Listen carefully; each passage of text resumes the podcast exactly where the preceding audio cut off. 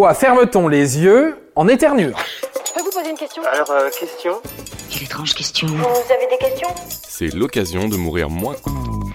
Lécher son coude, éternuer les yeux ouverts. On a tous un pote qui s'est lancé le défi impossible lors d'une soirée un peu trop arrosée. Généralement, pas de surprise, le dit pote se plante et il laisse parfois son salaire en séance de kiné.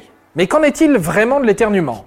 Se fait-il forcément les yeux fermés? Avant de répondre à cette question, retour aux bases, pourquoi est-ce qu'on éternue? Eh bien, pour se défendre. Avec les hommes, la meilleure défense, c'est l'attaque, croyez-moi. Pour votre corps, éternuer, c'est se protéger contre des éventuelles particules étrangères qui viendraient l'envahir. Quand vos voies nasales sont irritées, votre cerveau signale à vos poumons qu'il serait bienvenu d'envoyer rapidement une bonne bouffée d'air pour évacuer les indésirables par le nez et la bouche, et pour ce faire, il sollicite les neurones moteurs qui mobilisent toute une série de muscles comme les sphincters, le diaphragme et même les muscles qui contrôlent les paupières.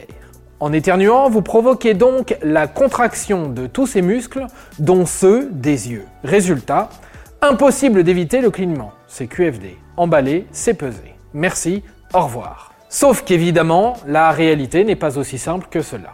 En 2016, deux chercheurs de la faculté de médecine de Houston, au Texas, observent qu'il est tout à fait possible d'éternuer les yeux ouverts. Je suis le seul humain qui y arrive. Tu dois avoir des réflexes de Jedi. Certaines personnes seraient même capables de le faire avec plus ou moins de facilité. Résultat, cligner des yeux en éternuant relèverait plutôt d'un réflexe inconscient que d'un véritable mécanisme psychologique. Mais alors, pourquoi est-ce qu'on ferme les yeux au moment d'éternuer? Première piste d'explication, en éternuant, l'air est expulsé à 160 km/h et ça générerait une pression telle que vous risqueriez d'expulser vos yeux de vos orbites. Ouais, carrément. D'où l'intérêt de les fermer pour les retenir. Ça peut être utile de garder vos yeux, paraît-il. Cette croyance un peu perchée remonterait à un article publié dans le New York Times en avril 1882. Le quotidien y relatait alors qu'une femme, prise d'une quinte d'éternuement à bord d'un tramway, se serait disloqué un œil au passage. Le tout dans d'atroces souffrances, on peut le comprendre. Ça doit faire mal, hein? Ça, c'est rien de le dire.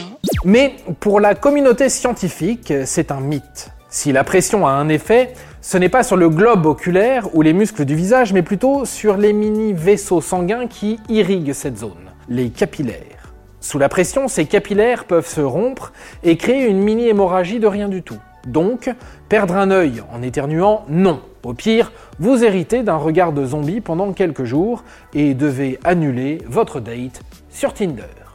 Tu avoir les yeux tout rouges. Seconde piste d'explication, le réflexe de clignement permettrait d'éviter d'avoir éternué pour rien. En effet, lorsque votre corps rejette ces fameuses particules indésirables, elles se retrouvent suspendues dans l'air, prêtes à refaire leur nid dans l'habitat le plus proche. Et comme vos yeux sont quand même près de votre bouche et de votre nez, ce nouveau squat pourrait être bien pour eux. En résumé, en fermant les paupières, vous évitez aux dites particules de réinfecter votre organisme via les yeux. Donc, la prochaine fois que votre pote vous mettra au défi, sentez-vous libre de refuser poliment. Après tout, c'est pour votre santé. Et voilà, maintenant, vous savez tout. Au revoir, messieurs, dames. C'est ça la puissance intellectuelle. Sapristi C'était un podcast Genside. Attends, avant de partir, j'ai juste un truc à te dire. Viens découvrir notre podcast Sexo, la question Q. Deux minutes pour tout savoir sur la sexualité féminine.